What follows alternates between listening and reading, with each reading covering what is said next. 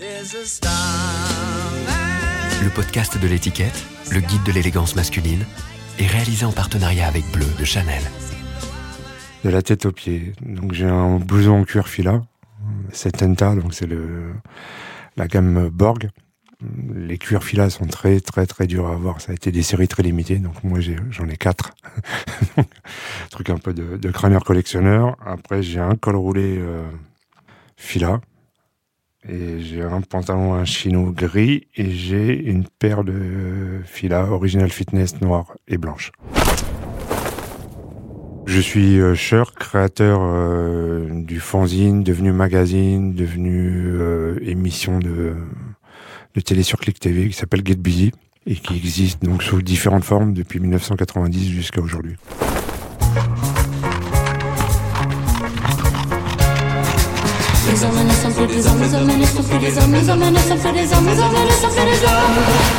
Habitude, le podcast du magazine L'étiquette. J'ai souvenir de ma mère toujours très, tirée quand même à quatre épingles, parce que ma mère a travaillé dans la restauration sur euh, rue Marbeuf. Donc elle avait une clientèle de, gens un peu connus, donc il y avait une exigence de tenue de travail à l'époque. Donc moi j'ai ma mère qui était toujours en tailleur pour aller au travail et tout ça, chignon, euh, tiré à quatre épingles. Et puis euh, pareil, mon père qui, était algérien aussi, il y avait quand même le, euh, à l'époque euh, tous les souvenirs que j'ai des, des, darons algériens, ils sortaient pas en djellaba quoi, tu vois, ils étaient en costume quoi, tu vois, ils étaient en costume. Donc même pour aller au PMU, donc voilà, pas spécialement de, de grandes marques, pas, pas, pas, pas forcément, mais toujours toujours bien habillé. Ouais. À la plaine Saint-Denis, euh, j'étais encore petit, donc c'est l'époque où c'était tes parents qui choisissent tes vêtements, c'est pas toi. Tu sais, c'est l'époque où ta mère a, te met tes, euh, tes, vêtements sur le lit que tu vas porter pour aller à l'école, quoi, tu vois. Donc euh, voilà. Et à l'époque, si on avait les cols roulés en lycra là qui faisaient de l'électricité quand tu les mettais, quoi. c'est des souvenirs d'enfance que j'ai. Après, euh, la SAP, je m'y intéresse plutôt à partir euh, du moment où on déménage au Franc-Moisin. Euh, déjà, donc, je suis un peu plus âgé, vers la, les 10-12. Et c'est, tu vois, c'est les grands de la cité, tu vois comment ils sont habillés. Donc, ils ont les premiers survêtements Adidas, les premières Stan Smith. Donc, je pars d'une époque où Nike est inexistant. Personne porte des Nike. Le premier mec que j'ai vu des Nike, c'est plus tard au lycée et c'est Cool Chain. c'est le premier mec que j'ai vu à Saint-Denis avec une paire de Nike. Donc euh, avant c'était Adidas et les modèles phares c'était euh, les Stan Smith, les Tobacco et les Achille. Voilà, c'était les trois modèles phares. Et il y avait aussi un autre modèle qui s'appelait les Rusty, qui était euh, bleu marine avec les bandes blanches. Et tout ça, c'était assorti avec les survêtes, les survêtes Adidas. Et euh, les grands, qu'est-ce qu'ils avaient aussi? Il y avait euh, un moment. Donc là, on parle plutôt. On arrive vraiment. C'est début 80, 1981, 81, 82. Il y avait aussi un modèle de survêtement Trévois. Et après, il y a aussi Takini qui arrive. Et chez les grands, donc euh, on parle l'époque Rorty, donc les, les, grands qui faisaient déjà un peu d'argent, ils avaient aussi la sape très classe, donc ils avaient les, les mocassins Bali, les Lois grosse côte. C'était à l'époque les jeans à la mode, c'était pas tellement 501, c'était les Lois. Donc tu avais les Lois bruts, tu avais les Lois en velours euh, côtelés. On avait les, les, gilets en daim là, de, de, de daron avec le, le, daim sur les épaules et tout ça, les cols cheminés, les balises, ça c'était pour le style un peu orti un peu plus classe. Et il y avait aussi euh, les mocassins Pierre Cardin, Balmain, pour ce voilà. Donc on avait les grands comme modèle et on voulait euh, pouvoir s'habiller comme eux.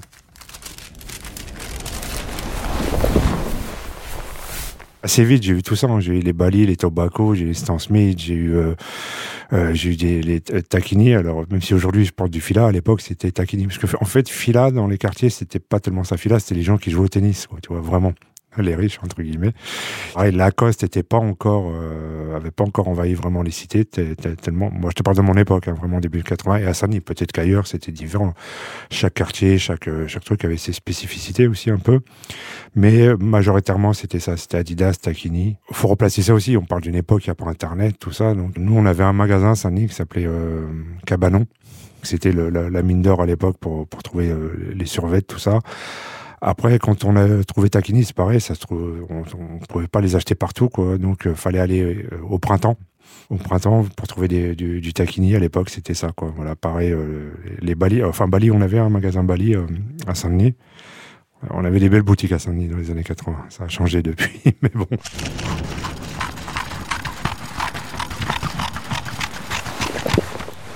T'arrivais, déjà, t'étais suivi dans le magasin. Donc, c'est que tu savais que t'étais pas tout à fait. tu, faisais, tu faisais un peu décalage, quoi. Surtout, ouais, le printemps des années 80, c'était pas. Quand, pas faire le tout que c'était mieux avant. C'était, enfin, c'était différent avant, voilà. Donc, ouais, il y avait un truc comme ça. Et puis, c'est vrai que nous, on sortait pas tellement de, du quartier, en vérité. On sortait pas tellement de Saint-Denis. Tu sais, nous, ce que je dis toujours, on habitait les cités des Francs-Moisins, et donc les Francs-Moisins, c'est vraiment la frontière, c'est, tu traverses la rue, t'es à Aubervilliers, tu traverses l'autre rue, t'es, t'as les 4000 et t'es à la Courneuve. Et même quand on est dans le centre-ville de Saint-Denis, on disait on va à Saint-Denis, comme si on disait on va à la ville, quoi, tu vois.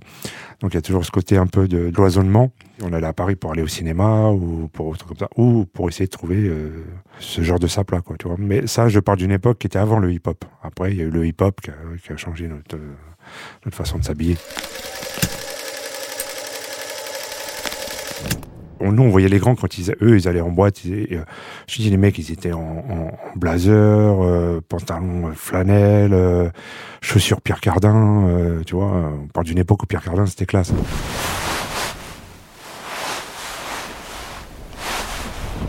Il y avait une boîte qui, était la boîte mythique des, des c'était le Pacifique à l'Inter. Et j'y étais une fois parce que moi j'étais assez, j'étais un peu plus jeune déjà. J'étais avec des, des, des mecs qui avaient 2-3 ans de plus que moi. Et une fois, j'étais au Pacifique, et là, c'était le festival du taquini, des Bali et, compagnie, quoi, tu vois. Euh, et la musique, ouais, c'était la funk. Euh, le Pacifique, c'était plutôt euh, Barry White, tout ça, quoi. Et ouais, ouais, la bande-son, c'était complètement ça, c'était la funk.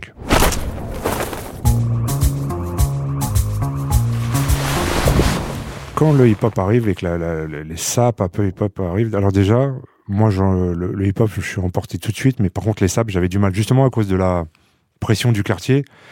J'ai attendu au moins 3 ans, 3-4 ans à commencer. Euh, c'est un mec qui m'a donné une paire de gros lacets, là, tu vois. Je m'étais trouvé une paire d'Adidas euh, en.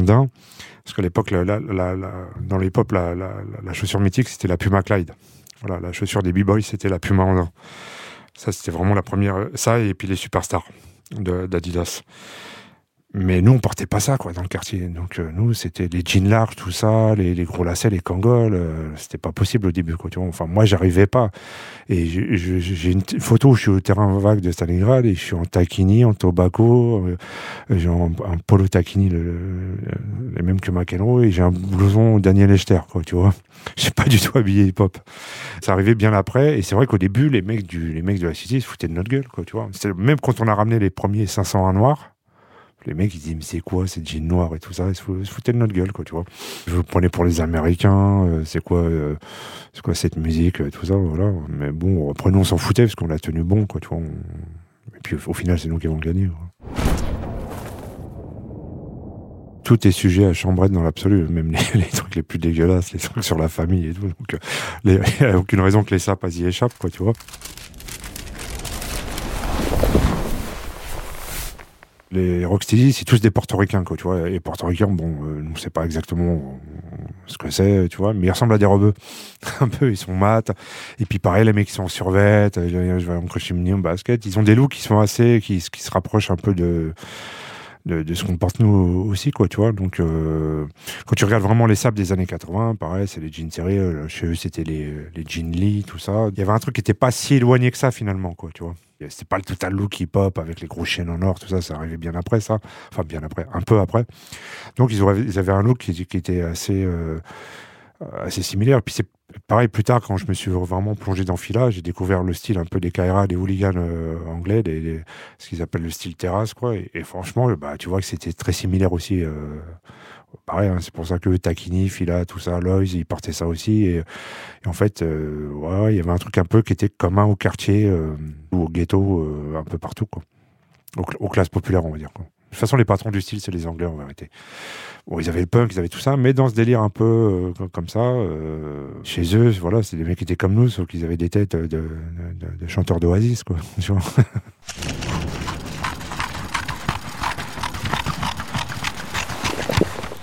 c'est vers 86-87 où je commence à, changer de look un peu. Voilà. Donc, j'ai les premières paires de, de, de, je sais plus c'est quoi le modèle, des Adidas euh, en, daim avec les, les Fat Laces, un jean cartonné, un 500 un, peu large, euh, sweat capuche, tout ça, des, trucs que j'aurais jamais porté avant. Et puis après, il y a tout qui arrive. Euh, après, nous, on commence à aller à Londres pour s'habiller, parce qu'on n'a pas les moyens d'aller à New York au début, et Londres était vachement plus avancé que nous en termes de disques. On allait pour les disques, et puis on allait pour la SAP aussi. Donc, première paire de Puma Andin, je l'achète en, Angleterre en fait. Enfin non je, non, je te dis une bêtise, la première paire c'est mon pote JM des IZB qui me ramène une paire de, de Puma Andin de New York, des, des rouges bordeaux avec la bande grise. Et puis voilà, et puis après on va, on va à Londres et on commence à acheter Starter, euh, Kangol, et puis euh, tout, les premiers, nos premiers vinyles de hip-hop. C'était plus avancé que nous, Londres. En, en termes de hip-hop, les patrons du style, c'était euh, New York. Mais je parle d'avant, euh, quand, je te dis que je me suis replongé vraiment dans Fila, tout ça, tous ces trucs-là. Sauf que les plus belles pièces, je les ai toujours trouvées chez les Anglais, quoi. Pas en Italie, pas aux États-Unis, ni, ni ailleurs. C'est toujours chez les Anglais parce que c'est eux aussi qui sont à la base du revival de Fila et, compagnie quoi. Mais à l'époque, non, non, la, la, la, la mec, c'est New York, mais nous, on n'a pas encore les moyens d'aller à New York. C'est New York, j'y vais pour la première fois en 89. Donc, en attendant, euh, entre New York et Paris, l'intermédiaire, le mieux que Paris, mais moins bien que New York, c'était Londres. Et c'est à l'époque, donc on allait à Londres, donc il n'y avait pas le, encore Eurotunnel, donc on prenait les, les ferries. Un long trajet, avec le bateau et tout.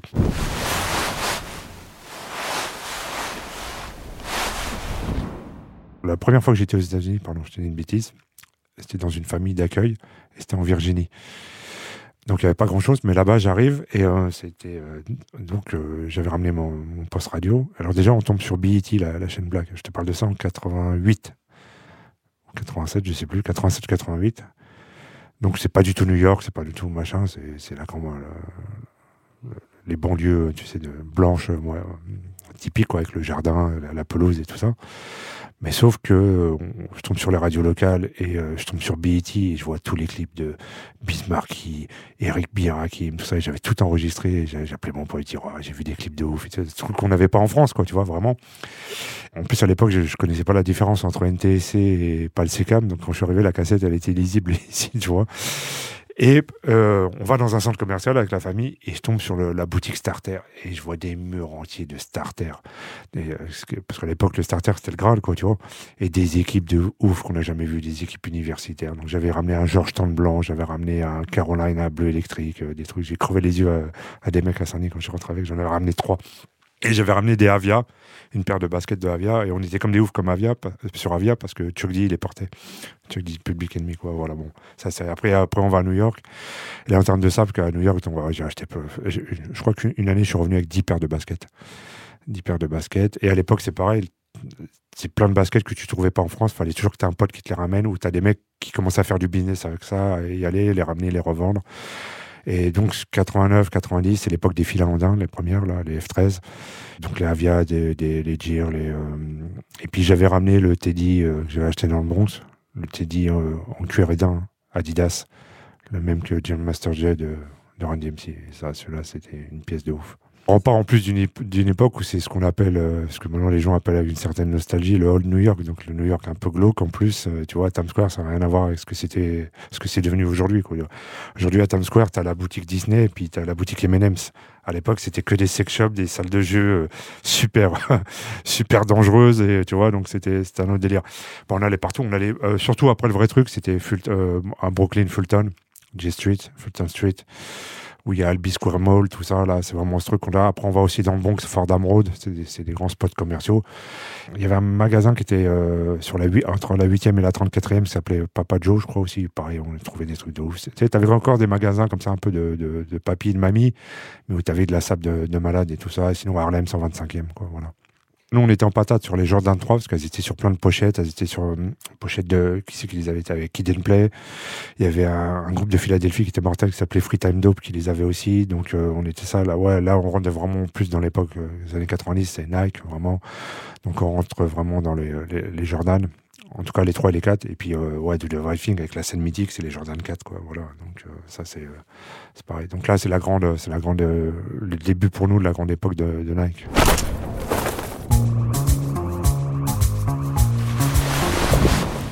un endroit à New York incontournable. Donc, tu avais aussi Delancey Street. Alors, il y a, un rap de Dan qui consacrait Delancey Street. Et Delancey Street, c'est la rue où tu avais surtout les blousons en cuir. Ça, c'était à Manhattan. Et le, truc aussi incontournable, c'était Canal Street. Alors, Canal Street, on allait pour acheter des faux des, du faux Vuitton, du faux Gucci. Parce qu'à l'époque, j'ai quand même eu une casquette Gucci à l'époque. Et ça, c'est pareil, quand tu regardes, c'est toute l'influence de Dapper Dan, qui a tout détourné, les, les, les, Gucci, Vuitton, Fendi, tout ça pour faire des blousons, des survettes. et, et c'est assez marrant puisque du coup, je crois que Gucci a embauché, lui a fait fermer sa boutique à l'époque pour et l'a embauché après comme styliste récemment là. Et donc Canal Street, et surtout Canal Street, c'était les bijouteries, quoi, tu vois. Donc on allait dans les, on se faisait les bagues, euh, les bagues en or à nos noms. Et puis t'avais euh, toutes les grosses chaînes en or en vitrine. Euh, tu c'était un truc de malade, quoi. Voilà. Donc ça, c'est les, gros souvenirs marquants de vraiment de, du New de cette époque. C'était les, bijouteries avec de l'or partout à, à, Canal Street, quoi.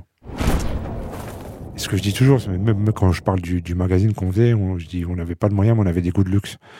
Nous, on veut que ça soit propre. Euh, nous, on va avoir des baskets propres, tu vois. On n'a pas envie d'avoir des converses dégueulasses, quoi, tu vois. Les baskets, tu vois, c'est la scène de The Right Thing, tu vois. L'autre, on nettoyait les baskets avec la brosse à dents, quoi, tu vois. Enfin, avec une brosse à dents. Mais bon, bref. Et donc, ouais, nous, il fallait qu'on soit bien habillé, propre, euh, tout ça. On, voulait que ça soit euh, classe flamboyant. C'est exactement ça. Après, on peut peut-être faire de la psychologie, de la sociologie. Effectivement, quand tu habites quand tu viens d'en bas, que déjà l'environnement chez toi, il n'est pas très, euh, tu vois, très, très joyeux, tu as envie, as, envie de, briller. La sap, c'est une façon de briller, quoi, tu vois. Donc, alors après, des gens peuvent peut-être pas comprendre que tu habites dans une cité de merde et que tu as des sapes à je sais pas combien de centaines d'euros. Mais il y a un peu de revanche sociale, il y a un peu de, de tout ça aussi, quoi, tu. À l'époque, à Paris, le, point central, c'est Ticaret, hein, parce qu'il y a certaines sapes que tu ne trouves que là-bas. À la base, même c'est les ceintures, les nameplates, il y avait lui qui les faisait. Il a commencé comme ça, donc on allait chez lui pour ça. Puis c'était un point de rendez-vous, hein, comme le terrain, comme le globo, euh, tout ça, c'était des, des, points très importants.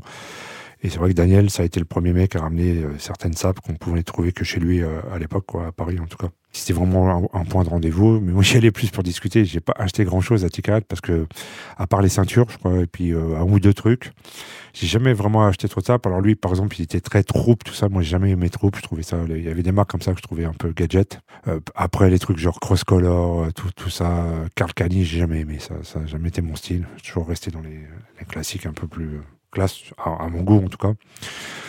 Et puis surtout, je te dis, à la même époque, nous, on commence à aller à Londres, quoi, tu vois. Donc, euh, bon, Ticaret, c'est euh, c'est cool, mais c'est cher et c'est pas exactement ce qu'on cherche, quoi, tu vois. Nous. Après, il y a plein de gens qui ont trouvé leur bonheur à Ticaret et Ticaret, c'était super important. C'est sûr, c'est un point de rendez-vous, voilà. Nous, on déposait le fanzine là-bas. Euh, non, Ticaret, ça a été notre point de vente numéro un. Puis, puis Daniel, ça, ça a été quelqu'un d'important et qui a toujours été euh, super cool avec nous, quoi.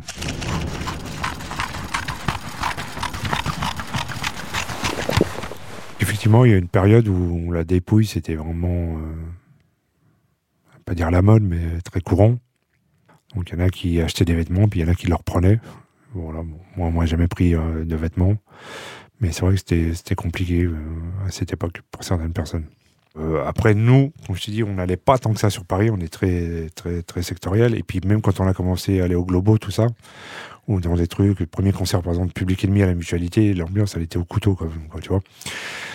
Mais nous, on, bougeait en bande, quoi, tu vois. Donc, euh, c'était déjà plus facile de, de, de trucs. Puis, euh, mais c'est vrai que des, fois, Daniel, il me disait qu'il était obligé de raccompagner les mecs jusqu'au métro, tout ça. Certains, certains mecs qui venaient de province ou de, tu vois, qui étaient.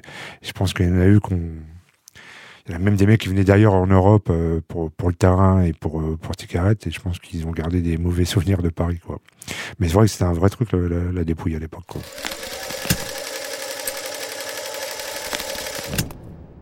C'est pas mon style de jamais voler les affaires des autres. Moi, c'est pas mon truc. J'ai pas envie de mettre les chaussures d'un ou un autre. Il a déjà mis ses pieds, quoi, tu vois. Mais ça, c'est pareil. Moi, c'est un truc toujours. Je me suis dit, bon, allez, tu, allez, tu peux.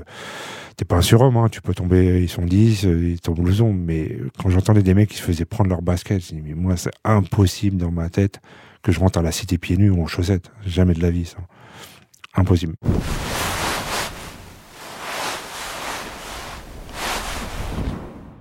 Mais en vérité, dans le hip-hop, il y a toujours eu ce mélange-là, un peu de, dans le hip-hop parisien, dont nous, on, on, se considérait pas faisant partie du tout. Mais quand tu regardes, ouais, le hip-hop de début, tout ça, il y, a, toujours eu un mélange un peu de branchouillard et puis de, de, de branchouille et puis de, gens du hip-hop. Mais c'est lié aussi, par exemple, Globo, c'était lié à Nova, euh, donc il y a toujours eu ça. Puis à New York, ça a été la même aussi, hein, tu sais, donc, euh, c'était la rencontre de la scène branchée, punk new-yorkaise et du, hip-hop qui a fait que que, ça s'est c'est devenu un peu plus mainstream aussi. Et, à Paris, il y a eu ça aussi dès le début. Mais nous, on n'était pas là-dedans. Quoi. Nous, on connaissait pas ces gens-là de la mode, de, ces gens branchés, tout ça. Nous, on n'avait pas de contact avec eux.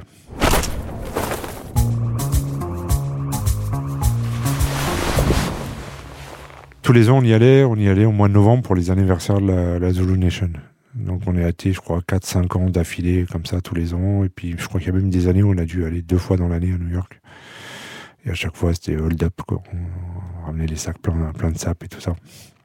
C'est encore un délire. Mais c'est surtout des souvenirs de dingue, parce qu'à l'époque, la Zulu Nation était encore très importante à New York. Aujourd'hui, c'est tombé en désuétude, mais... Euh, et à l'époque, tu vois tout le gotha du rap, quoi. Euh, tu les vois sur scène et puis tu les croises dans la salle, quoi, tu vois. Parce que c'est pas des salles spécialement bling bling. Des, euh, Par exemple, il y a une année, c'était au Bronx River. Donc, au Bronx River, c'est là où tout a commencé. en fait, c'est une salle de.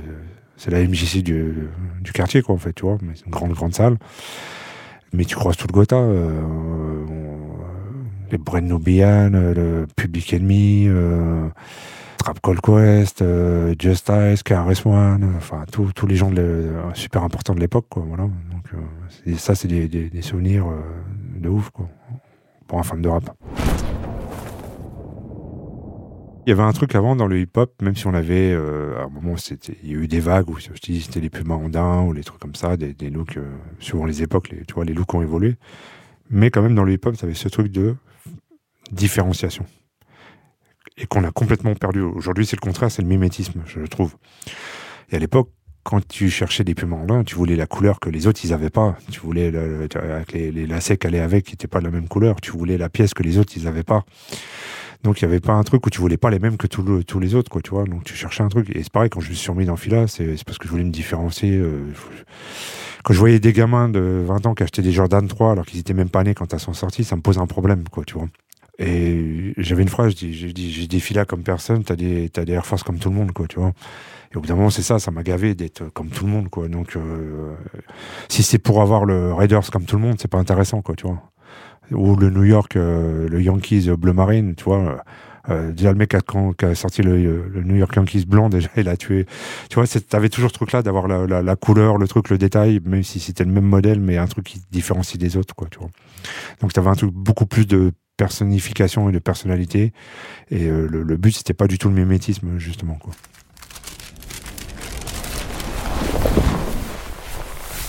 Il y a un truc aussi, je me suis replongé dans, Insta, là, t'as as quelques comptes comme ça de, de mecs à New York qui centralisent toutes les photos. Les Kaira New York de l'époque, mais vraiment les mecs qui pesaient, c'est-à-dire les gros dealers, les trucs, parce que les années 80, les années du crack, c'est des années de ouf à New York, tu vois, aussi bien pour la musique, pour la sap, tout ça, c'est vraiment. Et si on veut vraiment l'imagerie hip-hop de, l'époque, ben c'est ça, c'est les gros chaînes en or, les, et tu regardes le Graal de cette époque-là, c'était déjà, pour les mecs qui faisaient vraiment de l'oseille et les stars, c'était le, le, le survêt en velours fila, quoi. Survêt en velours fila, grosse chaîne en or. C'était le Graal de toute cette époque. Donc, euh, pour les gens qui pensent que Fila c'est juste un truc euh, anecdotique ou c'est une marque qui a une histoire de dingue, déjà c'est une marque euh, qui est centenaire. Ils ont toute une histoire. Alors déjà dans euh, l'âge d'or du tennis, avec Borg, avec Villas, avec Gerulaitis, avec plein de gens, plein de gens comme ça. D'ailleurs, McEnroe a commencé par être habillé en Fila avant de s'habiller en taquini puis en lac. Donc c'est vraiment l'âge d'or du tennis, c'est l'âge d'or du rap et Fila est vraiment au cœur de tout ça. Et après, ce que j'ai compris, c'est que justement, fin 80, début 90, en fait, Fila, c'est énorme aux États-Unis. Ils sont numéro 2 derrière Nike. C'est-à-dire, ils sont devant Puma, ils sont devant Adidas, aux États-Unis en tout cas. Après, bon, ils ont eu, je sais plus quoi, des, des, entrées en bourse qui sont mal passés, ils sont cassés la gueule. Puis, comme souvent chez les marques de streetwear italiens, ça a été racheté. Euh, maintenant, ça appartient aux Coréens maintenant. Mais en tout cas, ils ont une histoire de, de malade. Effectivement, tu as énormément de. c'est pareil. Autant ici, tu regardes un peu la bourgeoisie pour jouer au tennis s'habiller en Lacoste. Là-bas, les gens qui avaient de l'oseille, ils s'habillaient en fila, quoi, tu vois. Euh, donc, tu as plein d'acteurs des années 70, 80, plein de chanteurs. Tu as plein, plein de photos où tu vois Stevie Wonder habillé en fila, enfin, tout, ça, Marvin Gaye. Euh, euh, donc, tout ça, si vraiment il y a pour moi un âge d'or dans, dans, la musique et dans le look, c'est ça, c'est le, fin des années 80 à New York. Donc, pour tout ça, voilà, Fila, ça, correspond un peu à toutes mes, mes, âges d'or.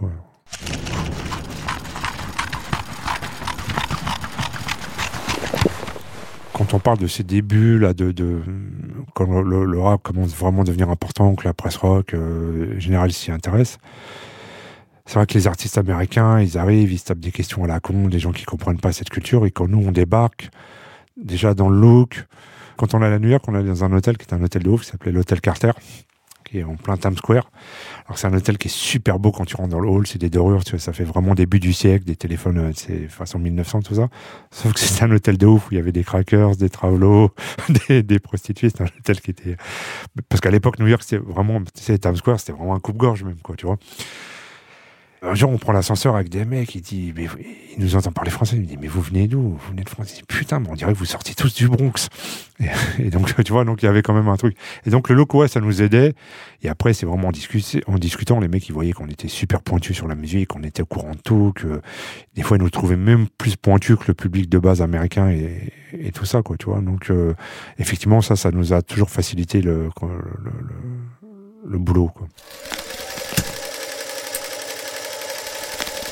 Il y a toujours eu des marques comme ça pour lesquelles la rue ou le hip-hop a, leur a fait gagner beaucoup d'argent, mais qui avaient toujours euh, un déni de, ça et qui voulaient pas être associés à ça. Nous, on a eu ça par exemple sur le magazine Authentique où il y a la marque Clark qui a essuyé un refus, qui, a écrit une lettre pour dire qu'en aucun cas ils voudraient que leur euh, leur marque soit associée au rap et à un groupe qui s'appelle Nick ta mère et compagnie, et patati patata.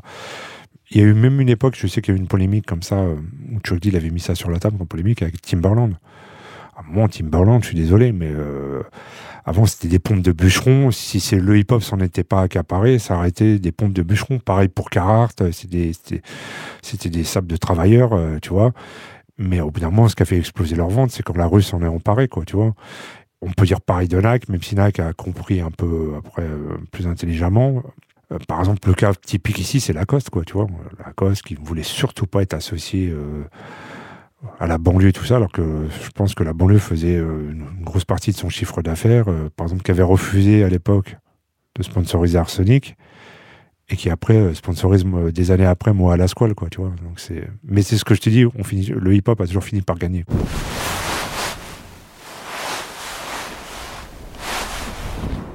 On allait partout comme on était. On s'est jamais déguisé, quoi. Euh, sur 30 ans, en plus, j'ai pas toujours eu la même façon de s'habiller, parce que Fila, je, Fila, ça fait euh, à partir de 2010-2011 où je me suis euh, remis dans Fila.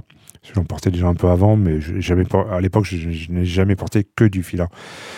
Mais là, au bout d'un moment, Nike, tout ça, ça me saoulait. C'est-à-dire que les Jordan, les, Air Force, tout le monde en a, quoi, tu vois. Donc, euh, bon, ok, j'en avais plein aussi, hein, tu vois. J'ai tout, tout, filé à mon fils. Et moi, ça me saoulait, j'avais besoin de me réinventer et je voulais retrouver un truc qui me rappelait un peu plus le, style casual, le Rorty d'avant, je trouvais un peu plus classe que les Sappy Pop à un moment. Et j'avais un des fois, tu as besoin de te réinventer, et puis j'avais besoin d'un truc comme ça différent. Et puis en me replongeant dedans, j'ai trouvé plein de trucs que j'ai kiffé, euh, tu vois, que je trouvais que c'était un sportwear plus adulte, quoi, tu vois. Le, le sportwear italien des années 80, donc Fila, Tacchini et je trouve ça toujours un peu plus classe que, que ce qu'il y a eu après, quoi, tu vois.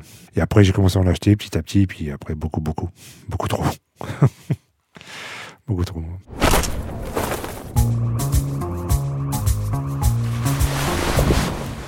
je porte des lunettes parce que je dois en porter. Et en fait, c'est pareil, toutes mes lunettes, c'est des filins. Donc ça c'est pareil, j'ai une collection de lunettes fila vintage qui euh, je dois en avoir plus d'une vingtaine maintenant, qui sont très dures à trouver. Et j'en ai, plein quoi. Finalement, j'achète assez, assez peu, même sur les boutiques en ligne, euh, beaucoup sur eBay. Alors des fois sur eBay, c'est des boutiques aussi officielles quoi, tu vois. Mais euh, comme au début, tu prends ce que tu trouves et puis après, tu creuses. Et puis maintenant, j'ai un regard qui est beaucoup plus affûté. Euh, enfin, comme tout. Donc maintenant, je, pareil aussi, au début, tu achètes des trucs parce qu'ils te plaisent. Et puis bon, c'est pas les trucs que tu aimes le mieux porter. C'est pas les trucs qui te vont le mieux finalement. Ton goût et ton style, ils s'affinent. Mais euh, le but, c'est plus de, chercher euh, des pièces spécifiques, quoi, tu vois. Les cuirs, parce que c'était rare, c'était des séries limitées, même numérotées, tu vois. Donc il y a eu. il y a quatre modèles de, de blousons cuir. J'ai réussi à avoir les quatre. Donc ça, c'est une petite euh, satisfaction personnelle. Après, tu as des modèles, par exemple, pour les, des dates anniversaires, ils avaient fait des séries spéciales aussi de la veste Borg, la Satanta, ils avaient fait deux modèles dans super rare, numérotés à 500 X, et moi j'ai les deux, quoi. Donc euh, c'est des trucs comme ça. Après, c'est plus des styles. Maintenant, je, cherche des trucs qui font, entre guillemets, euh, daron, je vais pas m'habiller comme un ado, quoi, tu vois. Moi, les trucs fila euh, multicolores avec le gros placard écrit fila en toutes lettres, ça m'intéresse pas. Déjà, moi, je prends que les trucs où il y a juste le petit F, quoi, tu vois. Je veux pas les, gros placards et, tout ça, c'est pas ça qui m'intéresse. Ou pareil, les, les pompes là, qui sont sortis, là, qui ressemblent à des ballons de Balenciaga, là, dégueulasses, là, les, on dirait des pompes à Jamais je pourrais mettre ça de ma vie, quoi, tu vois. Donc, euh, fila, il y a à boire et à manger, mais c'est le style vraiment plus casual, anglais, ou tu vois, j'ai des sables fila, je peux aller euh, bosser avec, c'est, c'est, sop, c'est comme du Lacoste. C'est pareil, chez Lacoste, t'as les survêtes euh, que tu vas que les mecs qui vont rentrer dans leurs chaussettes avec la banane Lacoste. Et puis t'as des trucs vraiment euh, plus de daron, quoi, tu vois. Donc chez Fila, t'as ça aussi, c'est à ça que, vers ça que je vais de, de plus en plus, quoi. Après, le problème, c'est que quand je décide de, de, de racheter du Fila, après, c'est devenu la, maladie du collectionneur, c'est-à-dire que tu regardes plus que t'as, tu penses toujours à la prochaine, quoi, à la, prochaine pièce, quoi. Il y, a des trucs que j'ai dû pratiquement jamais porter, que j'ai acheté, quoi, ou j'ai porté très peu, et tu penses toujours au prochain. Mais maintenant, je me suis calmé parce que je manque de place, en fait. La dernière acquisition que j'ai faite, c'est un survêt en velours euh, Pierre Carlin. Et donc, j'ai, j'ai euh, pareil, Totalo, j'ai retrouvé les baskets Pierre Carlin, j'ai trouvé les lunettes Pierre Carlin. Donc, j'ai tout. Voilà. C'est les seules petites euh, exceptions. Parce que c'est pareil, ça, ça me ramène à ce que je te disais sur les années 80, euh, les grands de la cité et tout ça, quoi, tu vois. Donc, euh, un truc que je trouve un peu classe, un peu à l'ancienne, hein, des old school, des désuet peut-être pour personne, mais moi j'aime. Et je m'en fous. voilà. Du moment que ça me plaît à moi.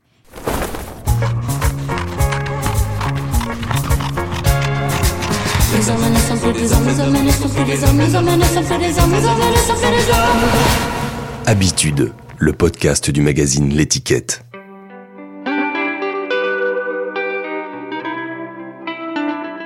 Je dois décrire comment tu es habillé. Alors, tu as une espèce de suite euh, camionneur, on peut dire ça, avec la fermeture. Un jean et une paire de baskets dont je ne connais pas l'origine. Tu vas me dire qu'elle vient des pays de l'Est. Je sais pas si c'est rassurant comme provenance. Euh, voilà, c'est un t-shirt, ton sweat est un peu ample, ton jean est serré et tes baskets sont blanches. Après les baskets blanches, c'est toujours un signe de bon goût.